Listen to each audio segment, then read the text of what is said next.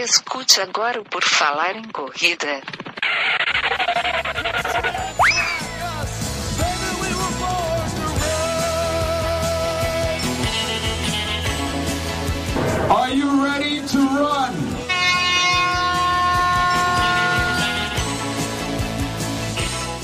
Começa agora mais um episódio do podcast Por Falar em Correr. Estamos aqui novamente tocando nas suas orelhinhas, queridos ouvintes e queridos telespectadores do YouTube. O meu nome é Enio Augusto e as formas que você tem de apoiar o nosso projeto estão lá no PicPay e no Padrim. Você coloca lá Por Falar em Correr e vai conseguir apoiar a partir de um real o nosso lindo projeto aqui, que é tudo. É podcast, é YouTube, é Instagram, é rede social, é, é uma coisa maravilhosa. E hoje no episódio desta feita, vamos conversar com um maratonista que é heptacampeão da maratona da Disney, entre muitas outras coisas. Vamos conversar hoje com Fredson Costa. Tudo bem, Fredson? Seja bem-vindo. Boa noite, Enio. Boa noite a todos os ouvintes. É um prazer imenso estar tá, tá falando aí nesse canal tão maravilhoso. E estou muito feliz, estou muito feliz de estar aqui e obrigado. Obrigado por estar aí participando desse programa tão bacana. É, foi legal que a, surgiu a sugestão de te entrevistar, falar contigo através do Carlos, que ele diz assim: Ah, eu acompanho o PFC, por que vocês não entrevistam o Fred? Diz assim, podemos entrevistar, não tenho nenhuma objeção quanto a isso, vamos falar, eu gosto de falar com as pessoas. Então vamos lá conversar aqui com o Fredson. O Carlos é um, um grande amigo, uma pessoa que está me ajudando em minha carreira, tem me ajudado bastante e ajudado para. A gente sempre precisa de alguém, né? Que está de fora, está vendo e está articulando, e o Carlos tem feito isso muito bem. Tenho muito que agradecer a ele. A gente não faz nada sozinho, né? Com certeza, com certeza. É, não dá para fazer nada sozinho, né? Unidos somos mais fortes. Exatamente. A gente só faz cagada sozinho, né? Se ficar sozinho, a única quem consegue fazer é isso. Bom, vamos lá aqui. Vamos, vamos conversar aqui, falar um pouquinho da tua história até chegar onde você está hoje. Vamos lá, conta para nós. Como é que foi aí o início de tudo? Como é que foi? Que eu li a tua história um pouco, eu sei que na infância tu ia para a escola descalço, 8 quilômetros todo dia, ainda e voltava. Conta pra gente aí como é que foi esse início que tu começou aí no esporte, vamos dizer, sem de repente saber que era um esporte, a corrida, enfim. É, realmente, Enio, tudo começou assim, sem saber que era o que era corrida, né? E a história é bem longa, mas enfim, Começou em Riachão do Jacuípe, interior da Bahia, onde eu morava, onde eu nasci, né? Uma região de Caatinga. É, a região de Caatinga era uma região muito seca, né? Então, assim, tinha muita dificuldade para ter água, chovia uma vez por ano, tinha ano que nem chovia, cara. Então, a minha infância sempre foi ativa. Eu lembro que eu viajava várias léguas durante o dia para dar água ao gado com meu avô. Eu morava em uma pequena fazenda do meu avô, né? E lá fala léguas, não fala quilômetros. Pelo menos na época, né? E eu lembro que uhum. eu fazia isso com meu avô, meu avô uma vez por dia. Levava o gado para ir tomar água no rio, muito longe, né? E além disso, eu ia para a escola a pé. A escola ficava nove quilômetros da fazenda do meu avô. Então eu ia a pé e voltava correndo. Lembro que na volta eu tinha um chinelinho novo, né? Não era havaiano, mas era imitação. Para voltar para casa eu já estava com fome, então eu pegava o chinelo, colocava na palma da mão, os dois chinelos, e voltava correndo. Voltava mais rápido e também economizava meu chinelo. A minha infância sempre foi assim, foi uma infância muito ativa, muito ativa mesmo, dessa forma. E o Fredson sempre foi um garoto sonhador, cara, sempre foi um garoto sonhador. Eu lembro que na década de 90, uns tios meus que moravam aqui em São Paulo, em Piedade, Piedade né, interior de São Paulo, foram para Bahia para visitar os parentes. Quando chegaram lá, eu todos os dias eu pedia para meu tio me trazer para São Paulo, implorava para ele. Tio, me leva uhum. para São Paulo, né? Garoto sonhador, né? Me leva para São Paulo, vou trabalhar e tal. Lembro também, Enio, que todos os dias, cara, eu ajoelhava em minhas orações de joelho, eu pedia muito a Deus para que meu tio me trouxesse para São Paulo. Meu tio ficou lá 30 dias visitando os parentes, e eu acho que eu enchi muito o saco dele. Ele falou: Não aguento mais, vou levar esse rapaz para São Paulo. Ele falou assim: tá bom, levo você para São Paulo. Aí agora eu tinha que convencer minha mãe a deixar, né? Eu vim para São Paulo. E aí acabei convencendo minha mãe e ela deixou eu vir para São Paulo.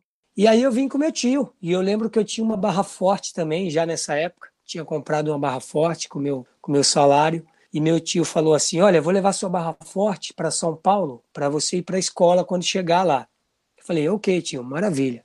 E assim viemos para cá. Na década de 90 e 93, viemos em um chevetinho, que eu não lembro o ano agora, 70 e alguma coisa. Eu lembro que para chegar aqui, rapaz, o, durante o, o, percurso, né, a estrada, o chevette do meu tio furou o tanque de gasolina. E aí não tinha como arrumar isso, não tinha como resolver. Chegamos aqui em São Paulo, eu com um galão de gasolina entre as minhas pernas e uma mangueira dentro do galão, fazendo, fazia ligação direta assim na, no motor do carro, cara. Nossa! Chegamos aqui em São Paulo dessa forma, meu amigo. Conta para nós aí como é que foi é, esse daí quando tu chegou em São Paulo foi com que idade isso foi? Eu cheguei aqui com em São Paulo com 15 anos. Com 15 anos de idade, cara, eu já era um, um chefe de família. Meu pai não era um, um bom esposo, um bom marido para minha mãe, e eu como filho mais velho sempre assumi essa liderança, né? Eu tenho mais dois irmãos, um casal de irmãos, e esse também foi um dos motivos de eu querer vir para São Paulo, né? Garoto sonhador, além disso, falei, não, quero trabalhar, ganhar dinheiro, ajudar minha mãe e tal. São Paulo, cidade grande, né? Aquelas coisas. É, aquela coisa toda. E, e, assim chegamos aqui em São Paulo, né? Com um galãozinho de, de gasolina no meio das minhas pernas, uma mangueira dentro do galão e fazia ligação direta no motor do carro para chegar aqui. Olha a situação, rapaz. Graças a Deus que eu estou vivo, meu tio também, até hoje. Meu tio, minha tia que estava no carro. Mas aí o engraçado, Enio, que quando chegou aqui, eu pensei que ia chegar em São Paulo.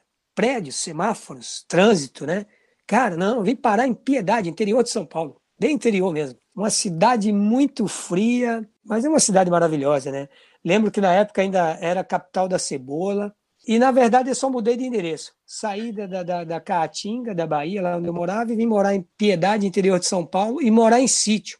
E com um agravante, aqui tinha, em Piedade tem muita subida e descida, muito forte, subida e descida muito íngreme.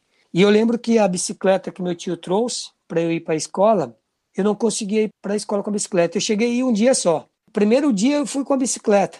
Na subida eu não conseguia pedalar, subida muito íngreme.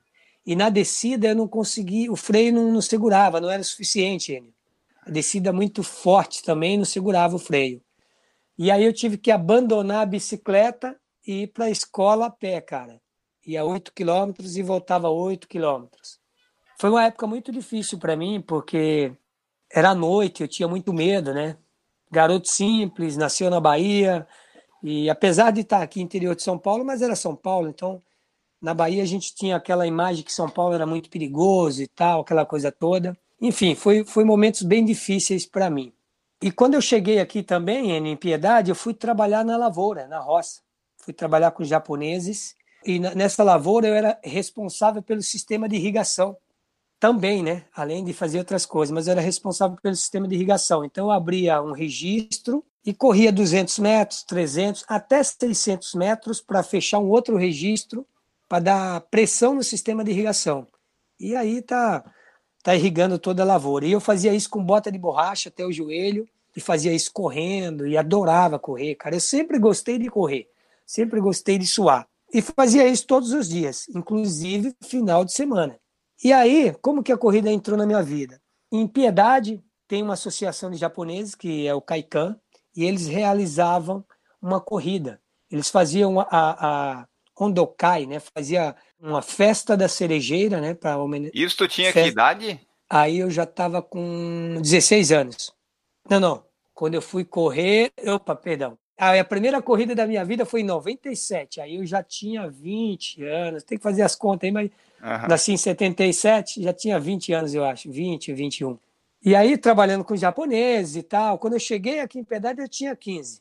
Mas esqueci de contar um detalhe. Como eu te falei, meu pai não era um bom marido para minha mãe. E eu lembro que eu trabalhando com japoneses aqui, rapaz, na lavoura. E hoje tudo é fácil, né, Enio? Hoje você liga para as pessoas pelo WhatsApp, pelo FaceTime, fácil, a qualquer hora, a qualquer momento. Naquela época, não, cara. Eu recebia cartas da minha mãe, ela escrevia para mim. E aí ela sempre escrevia, perguntava como que eu estava. E sempre falava, ah, seu pai continua o mesmo e tal, aquela coisa toda. Aí eu coloquei na minha cabeça, já sei o que eu vou fazer. Vou buscar minha mãe e meus irmãos da Bahia. Então eu trabalhei um ano na lavoura, metade do meu salário eu dava para minha tia, para as despesas, outra metade do salário eu guardava. Um ano depois eu fui buscar minha mãe e meus dois irmãos da Bahia e trouxe eles para Piedade, interior de São Paulo. Isso eu estava com 16 anos de idade. Ou seja, eu com 16 anos de idade eu já era um chefe de família, eu já liderava isso com maior orgulho. E aí a corrida continuou na minha vida dessa forma, correndo para trabalhar. E em 97, eu deveria estar com 20, 21 anos, o japonês me convidou para essa corrida que eles faziam no Kaikan, que era a festa da cerejeira, e eles faziam uma corrida de 3 quilômetros. E eles me convidaram para participar da corrida do Kaikan, que a gente faz lá e tal, e eu fui, sem saber o que era. Eu gostava de correr, sempre gostei, mas não sabia o que era corrida. não sabia corrida sair em revista, na televisão, não sabia o que significava. E aí fui participar dessa prova, cara, e eu lembro que eu fui correr com quichute, ele. Quichute é. pretinho, que eu tinha na época, que eu gostava de jogar futebol também, comprei para jogar futebol. E para sair também, não era só para jogar futebol. E eu tinha uma dó, rapaz, eu não gostava de gastar ele, nem de sujar e tal. Falei, pô, usar meu quichute para correr, mas enfim. Fui com quichute e corri. Era uma prova de 3 quilômetros, ia 1.500 metros e voltava 1.500 metros. O cara com a moto, eu lembro que na volta, os 1.500 metros voltando, eu já estava sozinho. E aí ganhei a prova. 1997, a primeira corrida da minha vida. E eu fiquei muito feliz com aquilo, porque quando eu cruzei a linha de chegada, todo mundo falava parabéns para mim, dava tapa nas minhas costas, e a premiação japonesa era muito generosa. Era caixas de miojos, caixa de bolacha, caixa de sabão em pó. Eu falei assim, nossa, que bacana. Quando eu cheguei em casa, minha mãe falou assim, filho, o que, que é isso? Eu falei, não, mãe, fui participar de uma corrida no Caican lá e a premiação era essa aqui, ó. Ela falou, nossa, vamos ficar o ano inteiro comendo bolacha aí sem comprar bolacha, lavando roupa sem comprar sabão, enfim.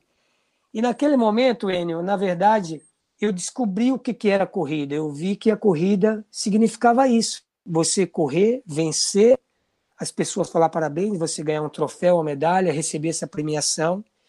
E não só isso, muito mais do que isso, eu tive uma visão. Aquilo ali, na verdade, foi Deus que mostrou para mim que aquilo ali seria propósito na minha vida.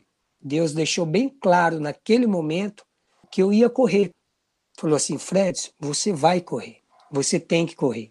Isso é algo que você vai fazer na sua vida. Por que, que eu digo isso? Porque aquilo ficou nítido para mim. E depois disso aí, esse garoto, Fredson Costa, que nasceu na Bahia, que sempre foi um garoto sonhador, passou a sonhar em ser um grande campeão. A partir de 1997, passou a sonhar em ser um grande campeão nas corridas. E aí veio, né? As corridas de bairro, correr corridas de bairro, quando as pessoas pagavam inscrição, quando as pessoas me levavam, participar de jogos regionais, correr provas de 5 quilômetros, de prova de 10, São Silvestre, 15 quilômetros. E aí vem muita dificuldade, aí vem naquela época muito preconceito. As pessoas, uhum. quando via eu correndo, tiravam sarro, falavam assim para mim: Ô, oh, vai trabalhar, vagabundo. Eu já trabalhava de 10 a 12 horas por dia, depois do trabalho que eu ia correr. E as pessoas falavam assim: oh, vai trabalhar, o que, que você está fazendo? Correndo igual um louco por aí e tal. Chegou uma época, Enio, que eu, para treinar, eu procurava uma estrada de sítio bem escondida para eu correr, para ninguém ver eu correndo. Porque eu era muito marginalizado, era muito preconceito. Jogavam beterraba em mim, cenoura, pedra. Nossa, eu sofri muito com isso. Sofri bastante. Né? Os pessimistas, pô, isso aí não vai dar em nada ali em 97, quando tu começou a correr, 97, a corrida não era o que é hoje, né? É até, e no interior, então, é, é meio que normal, assim, o pessoal achar assim que é coisa de vagabundo, né? Com nossa, era muito normal, exatamente, cara. Eu sofri bastante com isso, você não tem ideia. Eu, eu treinava escondido, treinava escondido. E aí eu fui atrás de ferramentas também. Já em 1998 conheci o professor Luiz Alberto de Camargo, meu primeiro treinador. Foi com ele que eu conheci uma pista de atletismo no SESI de Votorantim. E esse treinador, Luiz Alberto, até hoje trabalha no SESI. Com ele eu aprendi método de treinamento, a me alimentar melhor, a descansar melhor. E foi ali que tudo começou. Aí de lá para cá, a jornada é longa, muita dificuldade, muita luta, muita gente falando assim: para de correr, vai fazer outra coisa. E a corrida fez isso com a minha vida, porque eu acreditei, eu sabia que isso era um, um dos propósitos que Deus colocou na minha vida, fez eu enxergar isso. A corrida me levou a fazer o curso de educação física, eu sou formado em educação física desde 2008. É, eu entrei para fazer educação física por isso, que eu falei, pô, tem tudo a ver. Eu gosto muito de correr, gosto da, da prática, da atividade, vamos fazer educação física. Eu fui fazer educação física, me formei. Através da corrida, hoje eu conheço aí em torno de quatro a cinco países. Tenho muitas amizades pelo mundo afora através da corrida. E o Fredson Costa, através da corrida, saiu de Piedade e foi convidado para treinar e morar nos Estados Unidos em Orlando, na Flórida, que é onde eu treino e vivo hoje. E tenho somado aí lá na Disney sete títulos, entre outras vitórias na minha carreira. Tenho 197 corridas, 94 vitórias, é, cinco vezes melhor brasileiro em, em majors, nas grandes maratonas. E é isso, cara. A corrida fez isso com a minha vida, porque eu acreditei, porque eu não desisti. Agora, posso confessar para você e para quem está nos assistindo que foi muito difícil. Não foi nada fácil.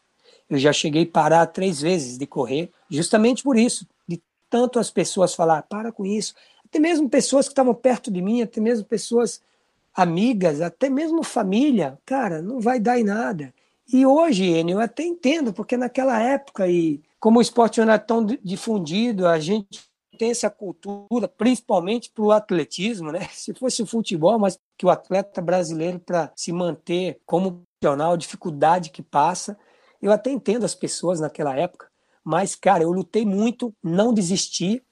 E aí, estou aí lutando bastante. Hoje eu tenho que agradecer aos meus patrocinadores, principalmente a New Balance Brasil, que é o meu patrocinador master, que está comigo aí já há cinco anos acreditando no meu trabalho, acreditando no meu potencial. É o Camilas Restaurante, que é lá de Orlando, em Miami. É a escola de inglês também, né? O, o Harvest English Institute. Tem duas unidades em Orlando, em outros lugares nos Estados Unidos, em New Jersey e outros lugares. Você pode pesquisar por aí. Inclusive, até deixo a dica para quem vai para Orlando, quer aprender o inglês de verdade, de uma forma divertida, vai conhecer o instituto, o Harvest English Institute vai ao Camilas comer a comida brasileira, comer uma picanha. Às vezes você vai para Orlando ou para Miami e fica lá 20 dias, 30 dias passeando, cara, comendo muito lanche, muita comida diferente. E a nossa comidinha brasileira faz muita falta. Tá aí a dica, vai ao Camilas Restaurante em Orlando e Miami que você vai matar a fome de verdade. A faculdade tu fez em que época? Eu fiz a faculdade, eu me formei em 2008, cara, então eu comecei em 2000 e 2005, 2004, mais ou menos, eu entrei na faculdade. 2008 eu já estava formado, graças a Deus. Quando é que tu virou um atleta, digamos, profissional? Até que ano, mais ou menos, tu ficou correndo e tendo que trabalhar, seja como personal trainer, treinador, enfim? Quando é que tu virou assim, bom, hoje eu vivo Legal, de corrida é. apenas? É verdade isso. Boa pergunta, Ana. Então, aí eu me formei em 2008 e fui dar aula de personal training a um diretor de uma empresa que era meu antigo patrocinador, Baterias Iliar. Ficamos juntos nove anos. E aqui no Brasil ela é Baterias Iliar, mas ela é Johnson Controls, é uma multinacional. E eu fui dar aula para ele de personal training. E é, é, até legal você perguntar isso, porque até então eu corria provas de 5, 10 quilômetros, 15 quilômetros, e nunca tinha corrido uma maratona. E quando falava em correr uma maratona, 42 quilômetros, eu tinha medo. Mas eu não sabia que eu corria bastante, Enio, porque naquela época eu não, não tinha acesso a um GPS, como hoje é fácil, um relógio com GPS, aquela coisa toda. E esse cara, para uhum. quem eu fui dar aula, ele é um sujeito muito inteligente, ele sempre me perguntava, ah, você correu quantas horas hoje, né? Eu corria todo dia, eu falava, ah, corri uma hora e tanto, corri uma hora, uma hora e meia, duas horas. E ele via que eu era uma, um cara que corria rápido. Aí ele falou, poxa, você deve correr tantos quilômetros por semana, tantos quilômetros por dia, você deveria fazer maratona. E aí eu tinha medo, né? E de tanto ele insistir, eu falei, pô, mas será, cara, que eu vou conseguir fazer uma maratona? Ele falou, faz o seguinte, pega um carro ou uma moto e mede a distância que você treina todos os dias para você ver quantos quilômetros você corre. E assim eu fiz, e aí eu descobri, cara, eu descobri que realmente eu corria bastante. falei, nossa, tinha treino que eu fazia era 28, era normal eu fazer 25, 28 quilômetros. Fácil. Aí e falei, tu não sabia que corria bastante isso? mesmo. Não, não sabia que eu corria isso. Eu traçava um percurso e corria e não sabia, corria, parecia um Forrest Gump, corria sem saber nada, ia correndo. Eu queria correr até cansar. E demorava para cansar, rapaz. Ainda mais quando tinha alguns trechos que eu tinha que fazer o percurso e voltar, ou então um percurso longo, tinha que chegar em casa, né? Então tinha que ser correndo. E aí eu falei, pô, esse cara tem razão. Aí ele insistiu, falou: olha, se você participar de uma maratona e você for bem, a gente vai te arrumar um patrocínio aí da marca. Né? E eu lembro que aí eu fui correr a primeira maratona da minha vida em 2009, litoral norte do estado de São Paulo, maratona das praias. E eu já fui com o patrocínio da bateria Ziliar, pequeno na época, mas já fui com aquele patrocínio. E fui correr essa prova, primeira vez corri maratona e tal. E aí fui feliz mais uma vez, Gênio. Primeira maratona na minha vida, largou em torno de 1.500 a 2.000 pessoas aproximadamente. E aí eu venci essa prova, cara. Fui feliz, venci a prova. Aí eu me identifiquei com a distância e falei, poxa vida, essa é a prova que eu vou fazer. Terminei a prova, eu estava bem, quase duas mil pessoas largou comigo e eu fui o campeão. Cara, essa é a prova que eu vou fazer. Eu lembro alguns detalhes da prova, que ela ia, corria meia maratona e voltava meia maratona. Ia 21 e voltava 21. Quando eu estava voltando uhum. 21, rapaz, eu me sentia um astro do cinema. Tinha dois batedores com aquelas motos bem grandona e era na beira da praia, meu. E os caras dos meus, quando eles ficavam assim do meu lado, assim, é que eu corria mais ainda, cara. Eu ficava empolgado, feliz e corria. E uma, uma, um detalhe que eu sempre gosto de falar também, eu sempre procuro olhar para frente e isso serve como uma lição de vida, né? A gente tem que sempre olhar para frente, nunca olhar para trás. Eu lembro que em algumas partes, alguns trechos da prova, eu perguntava para esse batedor, cara, eu não olhava para trás, mas eu é porque a energia que eu gasto olhando para trás, eu procuro focar e pôr essa energia para frente, para frente e impulsionar. Sim. E é assim que nós devemos fazer na nossa vida. E eu lembro que eu perguntava para o batedor, o cara que está atrás aí está muito perto. Ele falava assim, meu amigo, você pode ficar tranquilo, pode parar no quiosque ali, tomar água de coco, uma cerveja e voltar a correr, que você está sozinho aí. Meu. Eu lembro que eu cheguei, eu acho que 20 e poucos minutos na frente do segundo colocado. Aí aquilo que parecia ser impossível, cara, tornou realidade. Eu ganhei uma maratona, a primeira vez que eu corri, isso foi em 2009. Aí na sequência já fui correr a maratona de Buenos Aires, a marca me mandou para lá para correr a maratona de Buenos Aires. Uma grande maratona com um monte de atletas africanos, tinha atletas bicampeão pan-americano participando, e eu fui lá e fui o quinto colocado nessa maratona também, foi um feito muito grande. A marca ficou muito feliz com esse resultado. E aí, nesse momento, eles falaram: Bom, a gente vai te mandar para os Estados Unidos, vamos te levar para a Disney. Eu falei: Nossa, não acredito correr uma maratona nos Estados Unidos. E não é só correr uma maratona, é correr a maratona da Disney, cara, tá na Disney e tal. Aí isso aconteceu em 2010, a minha primeira participação na maratona da Disney, e eu fiquei muito feliz. Já fui para lá em 2010, fui o vice-campeão dessa maratona. E eu lembro que fui entrevistado pelos americanos quando terminou a prova, e eu acredito que isso foi uma das que fez o americano se identificar comigo, eu não sei, eu gostar um pouco do atleta Fredson Costa, né? Porque eu fui bem afoito. Eu lembro que eles fizeram entrevista e perguntaram: Poxa vida, que legal, primeira participação campeão. E o que é que você achou do percurso, da prova e tal? Eu falei: Olha, adorei o percurso, a prova muito bem organizada, muito bonito o, o, o percurso, né? Os parques da Disney e tal. Feliz pelo resultado. Eu vou voltar aqui o ano que vem e vou vencer essa prova. Olha só que responsabilidade. Chamei a responsabilidade, fui afoito, falei assim e isso aconteceu. Quando foi em 2011, eu voltei para os Estados Unidos e fui lá, corri a maratona da Disney, venci pela primeira vez. E aí os americanos ficaram muito felizes com isso. E de lá para cá somei sete títulos nessa maratona. E hoje eu moro nos Estados Unidos, em Orlando, treino com o coach Brooks Johnson, eleito seis vezes melhor coach do mundo, treino com os atletas olímpicos americanos, tenho grandes amigos como o Lachal Merritt, como Justin Gatley, David Oliver, a gente treina juntos, são meus amigos, e a corrida me proporcionou isso, amigo. Tu falou da Disney e tudo mais, mas deixa eu só voltar ali na primeira maratona. Quando o rapaz ali disse para tu fazer a maratona, tu treinou para ela ou tu como corria todo dia, tu assim, bom, a prova tá aí, eu vou lá, faço e vejo o que acontece, porque tu não sabia bem como é que era. Como é que foi essa preparação para a primeira maratona, para daí tu descobrir que era isso que tu gostava? A preparação era correr todos os dias. Todos os dias eu corria. Corria bastante, corria 35 quilômetros por dia, aí fazia longo de 38, de 40 quilômetros.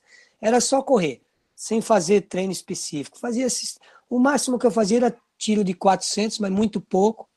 E treinava todos os dias, treinava longas distâncias. E aí, quando chegou na prova, cara, corri com muita facilidade. bastante facilidade, ganhei a prova bem fácil, desde a do, na hora da largada até o final. E aí falei, poxa, realmente é isso que eu vou fazer.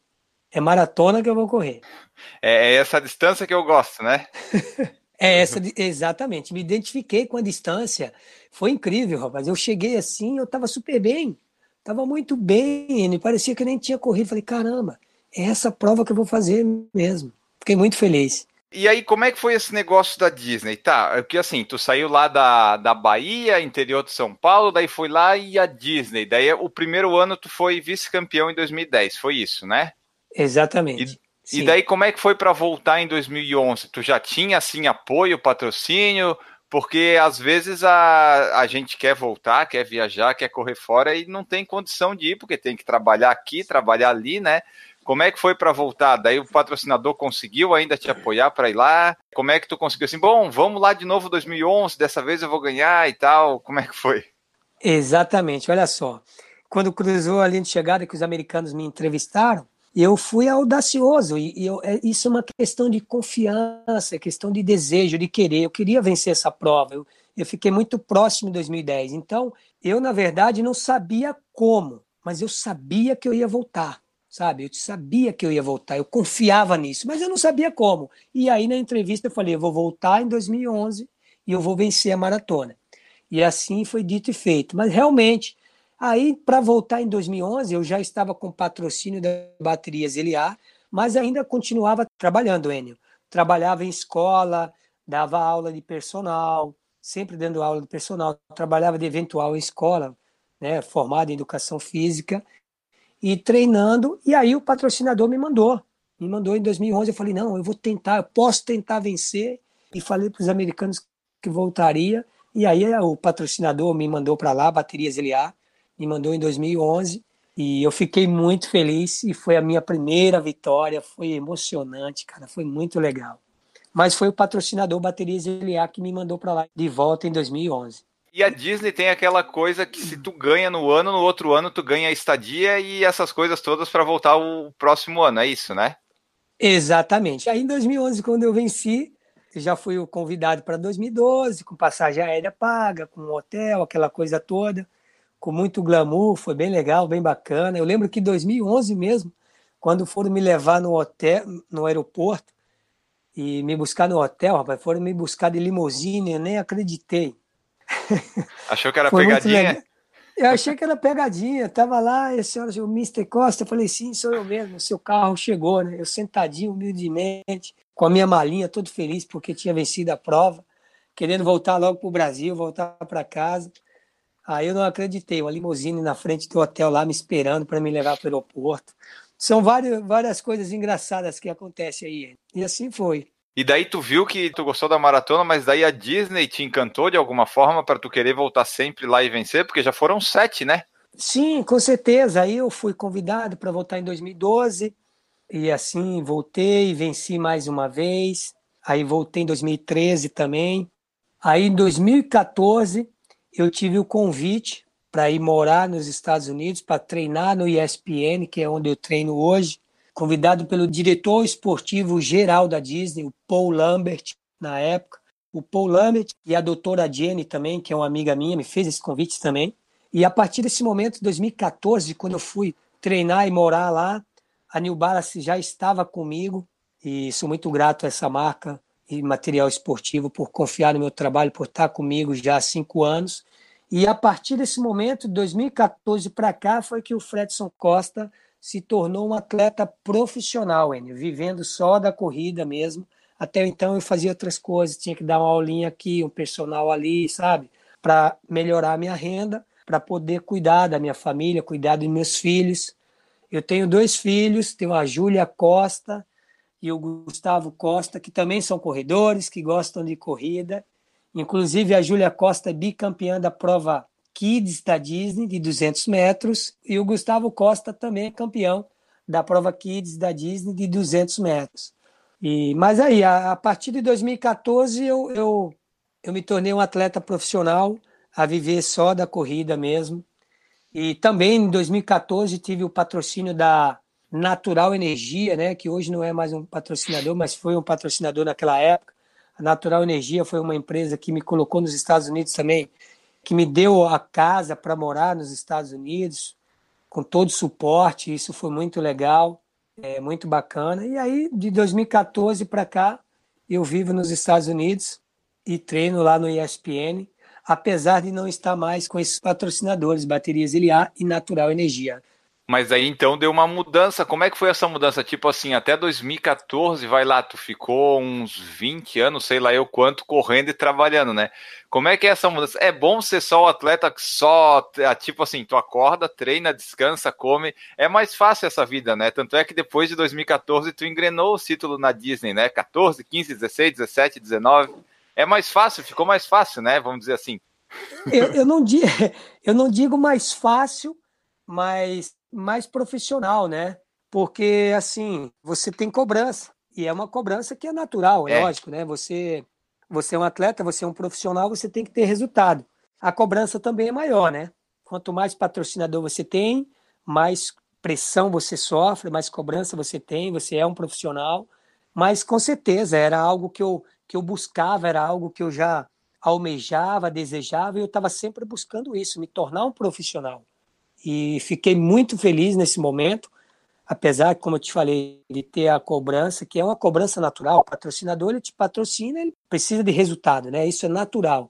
E eu fiquei muito feliz nesse momento, cara. Estou muito feliz de hoje ser um atleta profissional já há cinco anos que eu sou um atleta profissional, graças a Deus, e continuo aí trabalhando firme. Quero trabalhar cada vez mais duro para honrar os meus patrocinadores, para honrar minha família, para honrar, honrar os meus fãs também. Porque é aquela coisa, né? Tipo, ah, eu quero só viver do esporte, só viver como um atleta profissional. Mas daí, a partir do momento que tu vive só disso, tem a contrapartida, né? O pessoal não vai te bancar para tu ficar lá treinando e não conseguindo resultado. Tem essa, essas duas partes, né? Tu tem que conseguir algum resultado, algum retorno para quem te patrocina. Senão, patrocínio, pelo menos para a empresa, não, não tem sentido, né? Com certeza, não tem sentido nenhum. Qual a empresa que quer patrocinar um atleta, ela quer saber onde a marca dela vai aparecer. Isso é normal e óbvio, né? Eu, por exemplo, se eu tiver uma empresa for patrocinar um atleta, eu quero saber aonde a minha marca vai aparecer, de que forma, né? Que legado esse atleta também está deixando, que isso também é muito importante, né? Não é simplesmente aparecer, como vai aparecer, né? Somando valores, né? Agregado ao quê? E aí, exatamente, tem os dois lados. E aí tem muita gente que acha que é fácil, mas não é nada fácil, meu amigo. Não é nada fácil ser um atleta profissional, tá? Você tem que ser um gladiador. Você tem que ser gladiador, você tem que ser coragem, é, você tem que trabalhar duro, você tem que correr de sol a sol, tem que correr no sol, na chuva, você tem que treinar o período da manhã, o período da tarde, você tem que descansar para poder o treino entrar no teu corpo. E, e, tem que ter desejo, tem que ter muita vontade para chegar lá e ter resultado. Porque se não tiver resultado, não adianta nada. É assim a vida de um atleta profissional. É, então, eu falei ali que é fácil, é fácil nada, né? Continua difícil, né? Antes era difícil porque tinha que fazer o resultado para conseguir o patrocínio, agora é difícil porque tem que fazer o resultado para manter o patrocínio. Exatamente, Enio. Olha, às vezes você chegar lá não é difícil, não é tão difícil, às vezes, né? Você chegar lá, você conseguir um patrocínio, você vencer uma prova não é tão difícil. É difícil, mas às vezes pode não ser tão difícil. Agora, o mais difícil é você se manter, amigo. Você se é. manter vencendo, você se manter um campeão, você se manter com patrocínio. Isso é muito difícil. Mas também não é impossível, né? Agora, quando a gente faz as coisas com responsabilidade, com comprometimento, com amor àquilo que você faz, o resultado aparece. Claro que o patrocinador também tem que entender, né? Que resultado é, não é assim do dia para a noite, não é tão rápido. Tudo tem um, um, um, uma sequência, né? tudo tem um processo, e o processo leva tempo, tudo tem um projeto para ser projetado, trabalhado, mas o resultado aparece. É, porque aquela coisa, é, o patrocinador vai lá, ele quer o resultado, mas numa prova, sei lá, eu, 10, 20 pessoas têm chance de ganhar e sempre só vai ganhar uma. Todo mundo quer ganhar, mas só um vai ganhar. Então, né, não é sempre que vai dar, não é sempre que é o dia do Fredson. Tem dia que pode não dar certo, né? E daí o que, que vai fazer? Exatamente, e isso, isso acontece. Isso acontece com o Fredson, isso acontece com qualquer atleta em qualquer modalidade. E isso faz parte. Isso faz parte do esporte, isso faz parte do show, vamos dizer assim, né? Não é todo dia que você vai vencer. Poxa, e também não. Eu acho que ficaria até sem graça, né? Agora, você tem que ter responsabilidade, comprometimento, amor o que faz, trabalhar duro, honrar os seus patrocinadores, honrar a sua família, honrar a Deus, né? Honrar os fãs também. E é assim que é, meu amigo. E continuar. E nunca desistir. Nunca desistir. Então, Fredson, falando em continuar, tu disse que nasceu em 77, fiz uma conta rápida aqui, 42 anos, né? Exatamente. Aí, assim, até quando tu acha que vai dar para levar assim esse profissional de ganhando as provas? A idade chega uma hora que pesa, tu já sentiu isso? Como é que tá isso para ti? Porque o pessoal fala, né, que ah, o pessoal amador às vezes com 40, 50 tá continuando correndo bem. Só que no teu caso tu é profissional, provavelmente daqui a 10, 15 anos tu vai continuar correndo bem. Mas até quando tu acha que dá para levar esse nível de conseguir os bons resultados que tu tem obtido? É, Enio, o fator idade não é limitante, tá? Isso não é limitante. As pessoas têm que tomar muito cuidado com isso, porque tudo é mental, tá? Tudo é mental e principalmente quando as pessoas incutem em outras pessoas, pô, a idade já chegou, você tá velho, não dá mais para fazer isso, fazer aquilo. Não aceite isso e não absorva isso. O fator idade não é limitante, principalmente quando a gente está falando de prova de endurance, no caso da maratona, né? A gente tem um exemplo aí, a gente vê hoje o Justin Gatley, um atleta que está com 34 ou 36 anos aproximadamente, não me recordo agora, e o cara corre 100 metros, uma prova de 100 metros, e ele simplesmente é o número um do mundo. E quando a gente fala de maratona, fator idade não é limitante. E no meu caso, eu me sinto muito bem. Eu me sinto muito bem. Eu sou atleta profissional há cinco anos.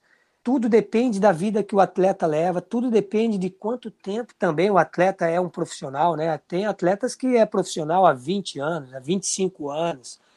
Às vezes ele pode estar muito desgastado, né? Ou muitas vezes também o cara não quer mais, porque é o mental. Vai depender Já encheu o saco, você né? quer. É... Exatamente, ele. Exatamente. O cara chega uma hora que ele fala assim, o mental dele não quer mais. Agora, quando você a tua mente quer, você deseja aquilo, cara, você consegue, você vai longe.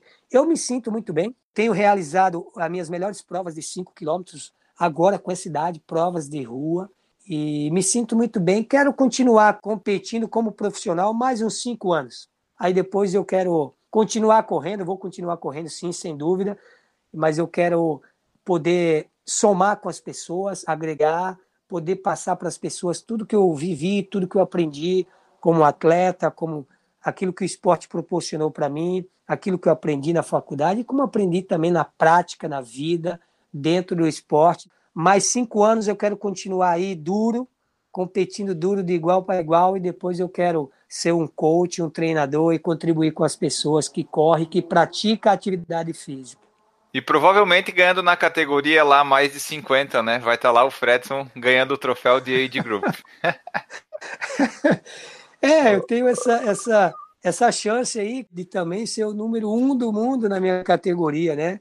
É só querer, só querer continuar treinando e dar, ter uma, essa chance muito grande. Conta pra mim assim, ó. É, tu já ganhou sete vezes a maratona da Disney. Se tu ganhar mais duas, tu se torna o maior campeão masculino, feminino, enfim, dos atletas ali, né? Tu pretende correr ela mais assim, para ganhar, para conseguir lá os resultados dela? É um objetivo tu se tornar assim o maior vencedor da prova ou tu vai nela todo ano e o que der tá bom?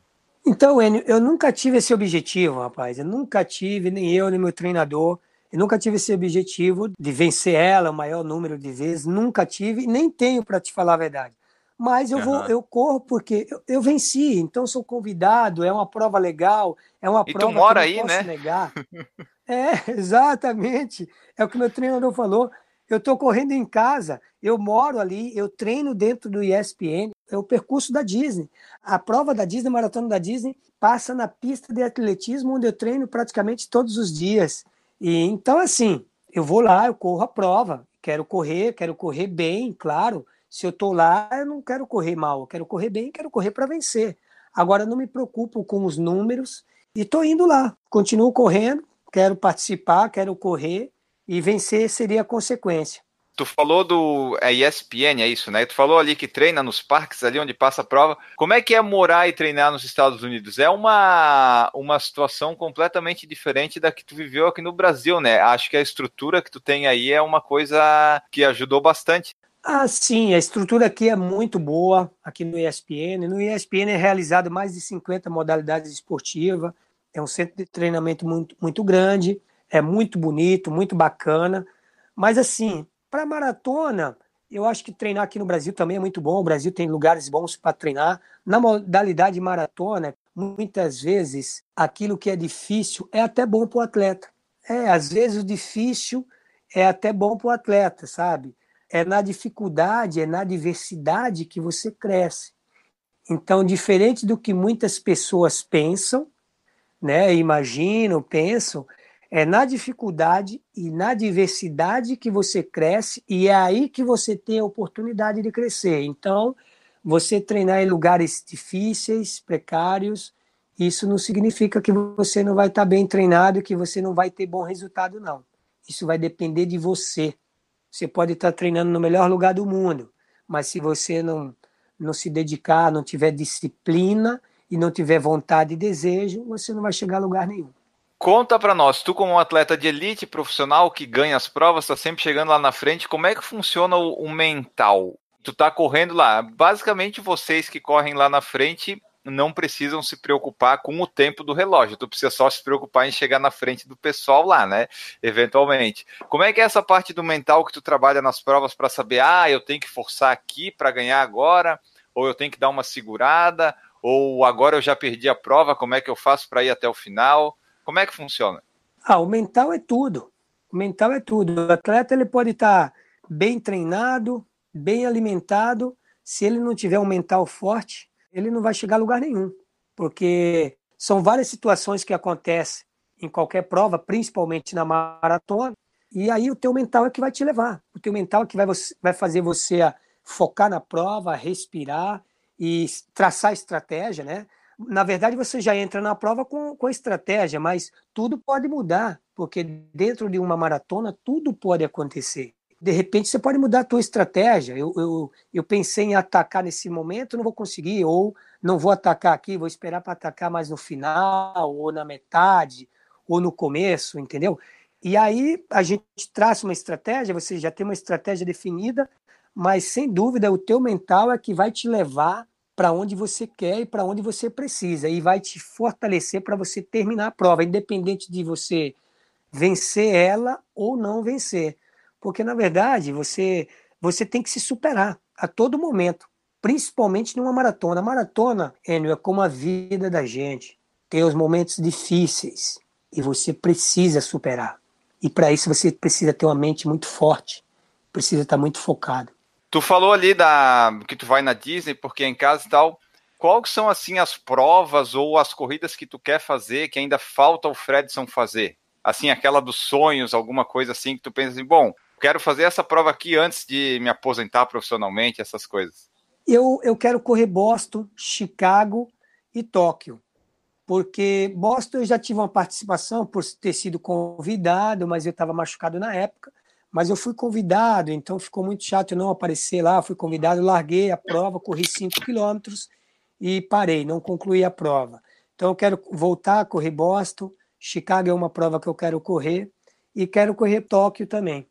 Assim eu estaria fazendo todas as majors, que é o que eu quero fazer.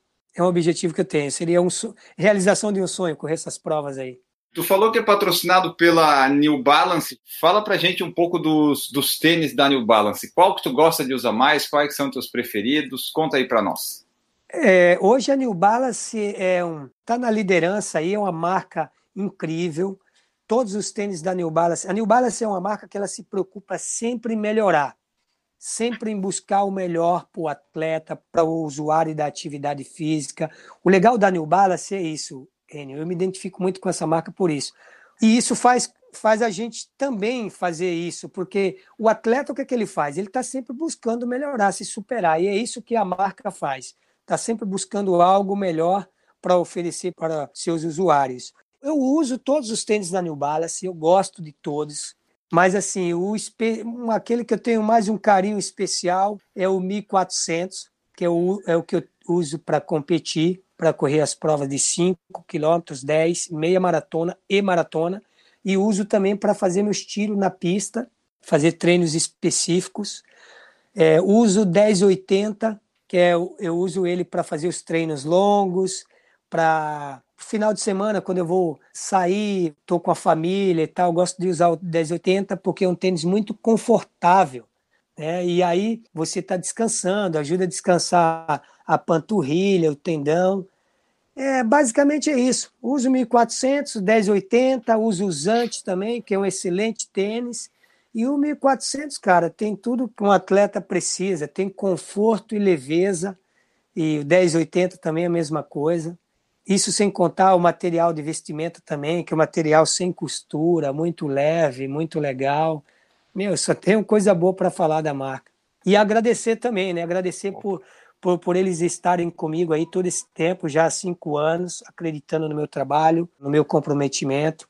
Tu falou das majors, dos objetivos, e eu quero voltar nelas, que é o seguinte: quando tu vai nessas majors, a chance de conseguir uma vitória, é, a gente sabe que não é lá das melhores, porque tem os quenianos etíopes que vão lá e complica a vida, né? Tu vai correr na mesma prova que o Kipchoge, vamos combinar que é um pouquinho mais complicado, né? Quando vai nessas provas majors, o teu objetivo é fazer o melhor, ok? Mas aí tu tem algum objetivo assim pré-estabelecido ou tu assim, bom, vou fazer o melhor e ver o que que acontece?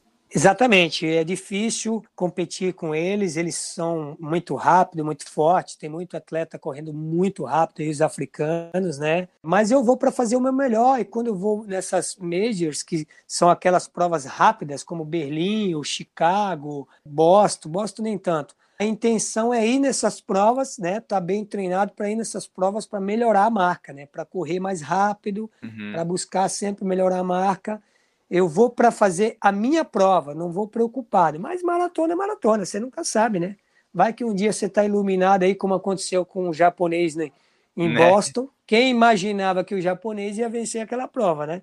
Com quase 2 e 17, se não me engano. Então, é, é assim. Você tem que estar tá lá, você tem que estar tá bem e tem que estar tá lá, porque tudo pode acontecer. E qual foi teu melhor resultado numa dessas majors que tu já fez? Cara, eu nunca consegui encaixar bem, rapaz. Eu corri em Nova York, em Berlim eu acho que eu fui o 25 em 2010, 25 geral. E Nova York também, eu acho que eu fui, eu não sei se fui 25 ou 45, não me recordo agora. A melhor colocação que eu tive nessas grandes maratonas, nessas majors, foi assim. Em Berlim eu lembro que foi isso, 25 geral. E geralmente deve ser o melhor brasileiro, né? Sim, já, já consegui, já, já consegui cinco vezes ser o melhor brasileiro nessas provas aí. Como é que é tu saber assim que tu tem o índice para Boston quanto tu quiser? Ah, é legal.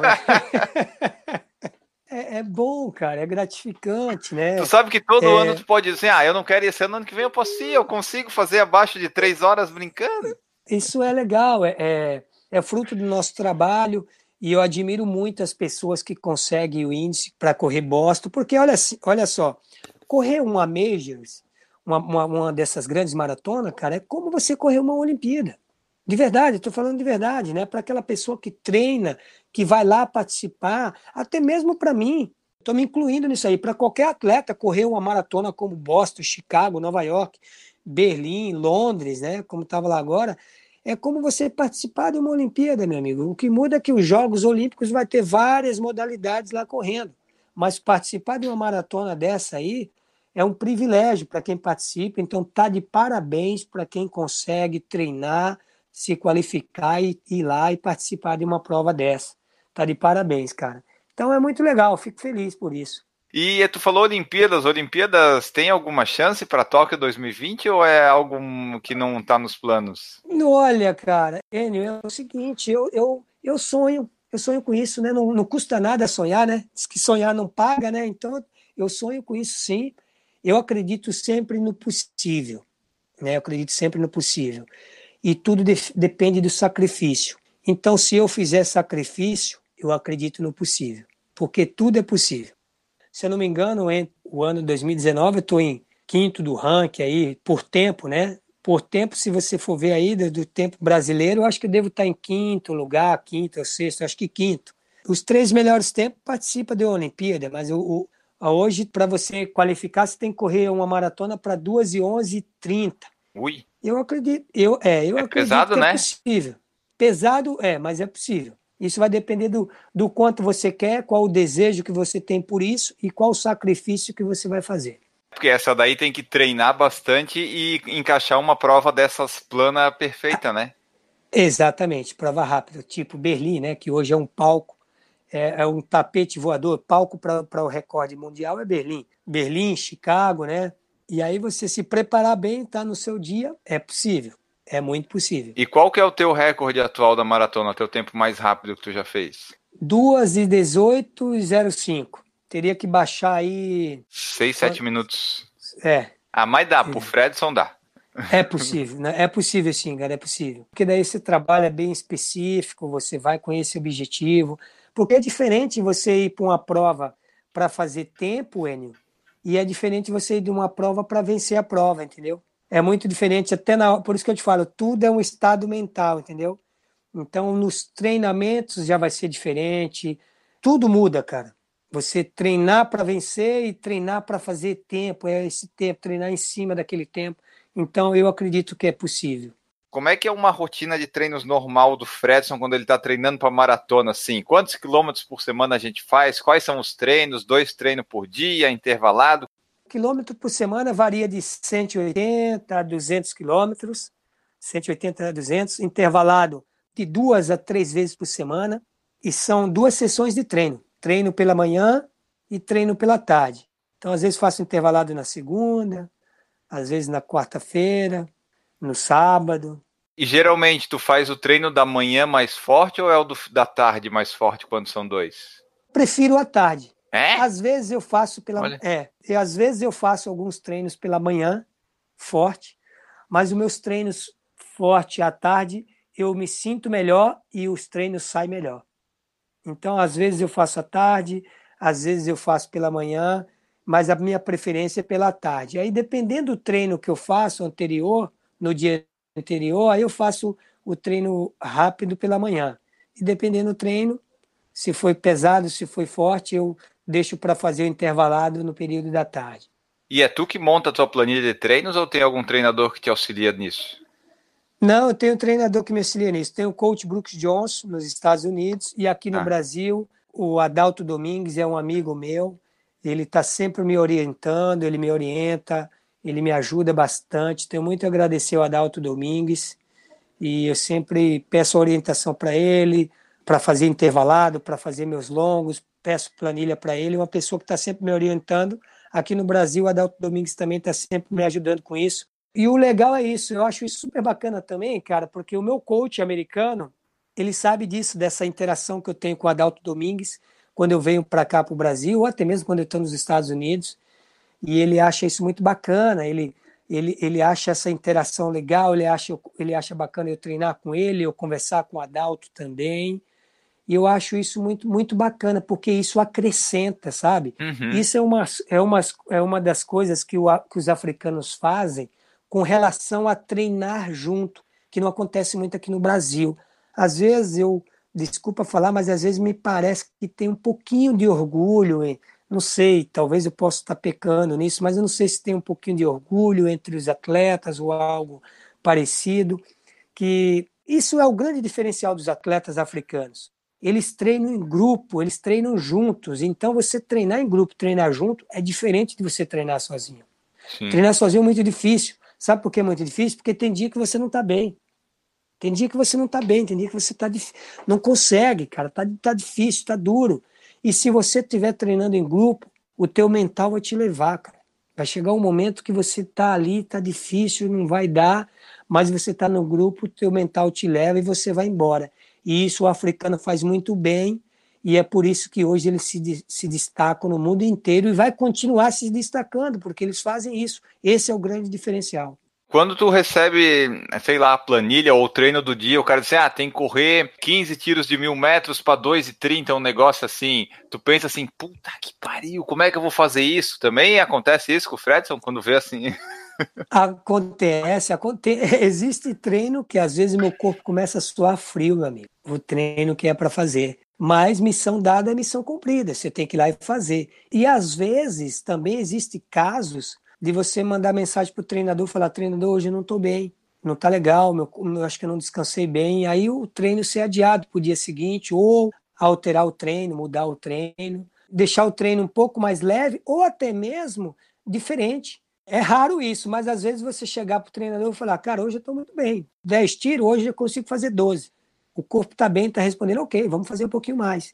Então dá para ter essa flexibilidade e o meu coach americano também sempre ele faz muito isso, ele pergunta, né, como que tá seu feeling, como que você está hoje. É legal é, é, isso, né? Isso é muito bacana, porque uhum. isso evita você lesionar, isso evita você estressar muito o músculo. É importante o atleta ter essa sensibilidade e ter esse, esse, esse feedback com o treinador, isso faz toda a diferença. Só um exemplo assim, qual que é o treino que quando o Fredson recebe ele diz assim, caramba, esse é desafiador, eu vou ter que fazer o meu melhor e talvez não dê para fazer esse. Qual que é assim um treino difícil assim? Eu não digo assim, não dê para fazer. A gente sempre já põe na mente o seguinte: eu só paro quando eu terminar. Agora, ah. se vai fazer o tempo todo o tempo, a gente não sabe. Mas, por exemplo, sessão de tiro de 400, às vezes fazer 32 tiros de 400. 32? 32 tiros de 400, 34 tiros de 400. E aí você fala assim, você precisa ter muita paciência. Maratona é paciência, meu amigo, porque às vezes você tá bem, o teu corpo tá bem, você tá fazendo o tempo que tem que fazer nos tiros, sabe? O, o, os tempos que é pedido, mas cara, você faz um, dois, três, dez, quinze, vinte. Você tem que fazer 32, tem que chegar até o 32, tem que chegar até o 34. Aí, meu, você tem que ter muita paciência. E esses aí você faz com Garmin para não perder as contas? Como é que você faz para assim, pô, 32 é difícil de gravar na cabeça. Tem uma hora que tu nem tá pensando mais, né? Não, vai fazendo e vai anotando no caderno. Coach americano tem muito isso. Todo o treino dele é, é anotado, cara, tudo. Ele anota tudo. Pega a frequência cardíaca quando acorda, quando vai dormir, e terminou o tiro, anota. Terminou o tiro, anota. Terminou o tiro, anota. Anota tudo. Ah. Tudo treino é anotado. O Lucas Teshima falou assim, Fred, a dica de relaxar o maxilar do Fredson ajuda mesmo. O que, que é esse negócio de relaxar o maxilar? Pô, que legal, Lucas, fico feliz, que bacana. É, a gente tem que procurar correr sempre com o maxilar relaxado, né? Eu sempre falo assim, né, pessoal, repara um atleta olímpico quando ele corre, ele corre com a boca sempre assim semi-aberta, né? Quando você relaxa o maxilar, vai entrar mais ar e você relaxando o maxilar, o teu ombro também começa a relaxar um pouco mais também. Se você deixar o, o, o maxilar contraído, você pode reparar que não vai entrar ar e também a tendência de contrair o teu ombro é muito grande, com o maxilar contraído, o ombro contraído. Então, relaxar o maxilar faz toda a diferença para a respiração. O Lucas também perguntou quem que é o teu personagem da Disney favorito. Cara, São vários personagens bacanas, engraçados, né? Divertido. Mas eu vou de Mickey Mouse, né, cara? Eu vou com ele. Olha ele aqui, eu vou de Mickey. Eu vou com esse cara aqui, ó. É o do eu troféu da maratona, Mouse, né? É, o troféu da maratona desse ano. Eu vou, eu vou de Mickey Mouse. Ele é muito engraçado e é o símbolo da Disney. Eu vou ficar com Mickey Mouse. Beleza. Apesar de gostar de, de, de vários, quase todos.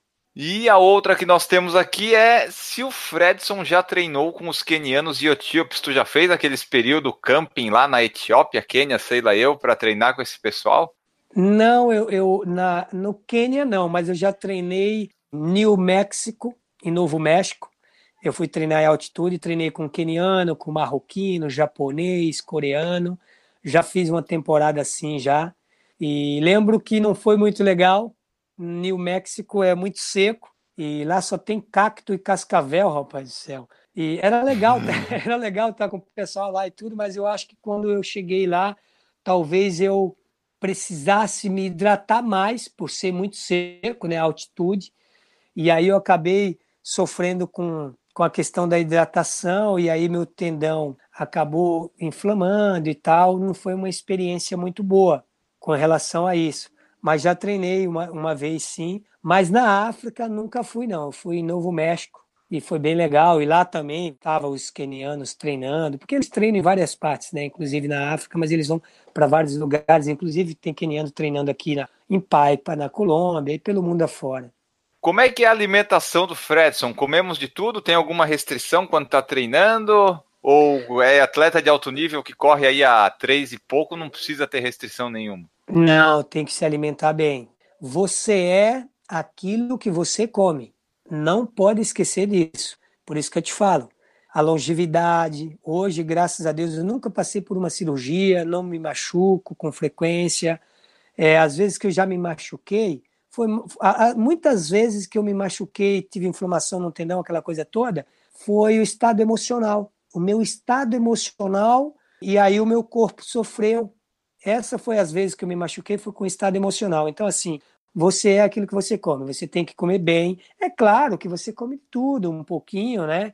Mas você tem que dar prioridade para se alimentar bem com bons carboidratos, comer frutas, legumes, salada, tomar bastante água, comer arroz, feijão, ovo, espinafre e beterraba não pode faltar no seu prato e se alimentar muito bem, evitar tudo que tem muita, muito ácido, né, como ketchup, mostarda, Coca-Cola, você tem que evitar. Tem que evitar essas coisas que isso machuca muito o nosso corpo, isso deixa a gente muito inflamado. E se alimentar bem, cara, faz toda a diferença. Você é aquilo que você come. Agora, eu como sim, como vou no churrasquinho, faço churrasco, como carne, mas tem que tomar cuidado, não pode exagerar. Tem que achar o equilíbrio. Achou o equilíbrio, está tudo certo. Tenho o privilégio, Enio, de hoje ter nutricionista que me ajuda muito. A minha nutricionista americana, a Rick King, ela é nutricionista do Orlando City, ela é nutricionista do time de futebol americano, ela é uma americana. Ela me ajuda muito com alimentação também. Tenho o privilégio de ter a brasileira Arícia Mota, ela é de Goiânia, né? Hoje ela mora nos Estados Unidos, ela vive nos Estados Unidos, mas ela vem também trabalhar no Brasil, atender os clientes dela. E ela mora em Orlando e é uma brasileira nutricionista que também me acompanha, prepara a minha alimentação e me ajuda na alimentação, que faz toda a diferença para mim. Então, assim, lesão grave tu não teve ainda. E é bom que não, não tenha também, né? É bom que não tenha, graças a Deus. Nunca tive, rapaz. Eu sou um abençoado. Nunca fiz uma cirurgia, nunca tive lesão grave. Toda lesão que eu tive foi assim mesmo, por o estado emocional. E aí você vai treinar com aquele estado emocional um pouco debilitado e aí uhum. o, o corpo sofre, né? Algum lugar vai ter que sofrer. E aí foi a, as lesões pequenas que eu tive foi essa, inflamar aqui ali, foi dessa forma. Quais são os planos aí para o Fredson para o futuro? Tu falou que quer correr mais cinco anos como profissional, daí depois é o quê? Eu já vi, tu faz palestras já atualmente, daí o teu plano é ser coach, é fazer palestras, divulgar aí a corrida, proporcionar mais chance aí para o pessoal no esporte. Quais são os planos para o futuro do Fredson?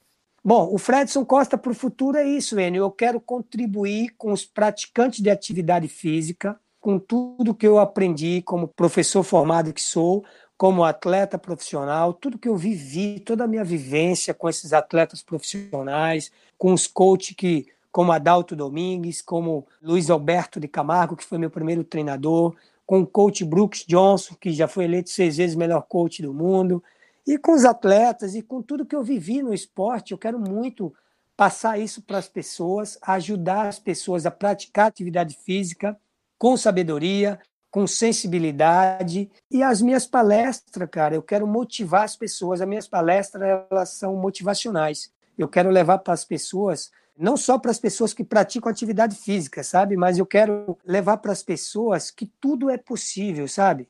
O que eu quero levar para as pessoas é que em qualquer área da vida dela, ela tem que acreditar nela, ela tem que acreditar em Deus, ela tem que acreditar em algo, ela tem que ter fé nela, ela tem que acreditar no seu potencial e nunca desistir. Nunca desistir dos, dos seus sonhos e não deixar que as pessoas façam você desistir dos seus sonhos. Então, o Fredson Costa, o projeto do futuro do Fredson é isso: trabalhar dessa forma, motivando as pessoas, é, agregando na parte de, de treinamento, da prática da atividade física e na parte motivacional também. Fala para nós qual é a importância da família nisso tudo aí, nesse processo todo. Ah, a família é fundamental. meus filhos que me mantêm correndo até hoje. Além dos patrocinadores, é claro, né, que eu não vou a lugar nenhum sem patrocinador, atleta nenhum vai, né? Eu, eu apenas sou mais um dos patrocinadores que faz a diferença, que me leva onde eu estou hoje. Agora, a minha família, meus filhos que me mantêm com essa chama de, de treinar, de honrar meus compromissos, né? De estar comprometido com o esporte, com os meus patrocinadores, com meus fãs, meus filhos, a família é tudo. Eu vou lá, é claro que de vez em quando eu levo alguma bronca, né? Se não ganhou a prova, mas aquela bronca. aquela bronca um pouco, vamos dizer carinhosa, mas faz aquela carinha feia, fica brava, entra no quarto, fecha a porta, mas depois já vem, abraça o papai e fala: Você é sempre o nosso campeão, Bom, pessoal, essa foi a nossa conversa com Fredson Costa. Espero que vocês tenham gostado. Vocês mandem seus feedbacks, tanto para mim no perfil do Por Falar em Correr, quanto no perfil do Fredson lá no Instagram. Mandem mensagens, digam o que, que vocês acharam, que é sempre bom saber o que, que vocês gostaram no episódio. Antes de despedir do Fredson, só lembrar novamente das formas de apoiar aqui o nosso projeto para você nos ajudar a manter essa coisa toda funcionando lá no picpay.me barra por falar em correr e padrim.com.br barra por falar em correr.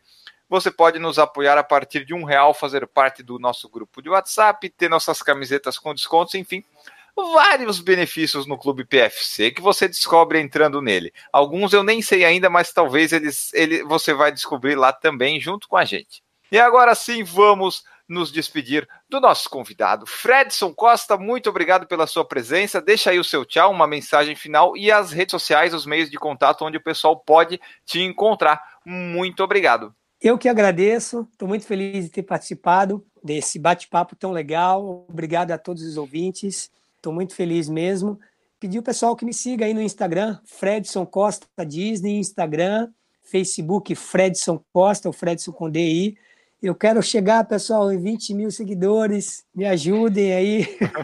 Ô, pessoal, vamos lá, por favor, né? é, dá uma força aí, segue o Fredson Costa. Quero atingir 20 mil seguidores. Quero agradecer aos meus fãs, aos meus patrocinadores que me mantêm como atleta profissional, a todos os fãs. Aproveitar essa oportunidade e agradecer todos os fãs que muitas vezes eu não consigo responder todos, todos os fãs que mandam mensagens com muito carinho, mensagens de força, é, acreditando no meu trabalho. Às vezes eu não respondo todos, não consigo, mas pessoal, eu estou vendo as mensagens e essas mensagens faz toda a diferença. Continue fazendo isso, mandando as mensagens, é muito legal, muito importante. Muito obrigado mesmo. E a mensagem que eu gostaria de deixar para todos é o seguinte: eu sempre gosto de falar essa mensagem, que sempre faça o seu melhor com as condições que você tem. Nunca reclame de nada, nunca aponte assim fulano tem e eu não tenho, aquele atleta tem e eu não tenho, eu não vou conseguir fazer e ele vai, não, não reclama, faça o seu melhor com as condições que você tem, isso é o importante. E nunca desista, never give up, nunca desista dos seus sonhos. Pessoal, ficamos por aqui. Essa foi nossa entrevista com o Fredson Costa. E a minha frase final que eu roubo sempre no Instagram alheio é a seguinte: Um dia você vai olhar para trás e dizer: puta que pariu, foi muito difícil, mas valeu a pena. Então é isso, pessoal. Voltamos no próximo episódio. Um grande abraço para vocês e tchau. Errou! Tu falou você é o que você come. Hoje eu sou três pedaços de bolo de chocolate, então, porque hoje, hoje, eu, não, hoje eu não fui bem. Hoje eu não tô bem. Mas amanhã a gente volta ao normal.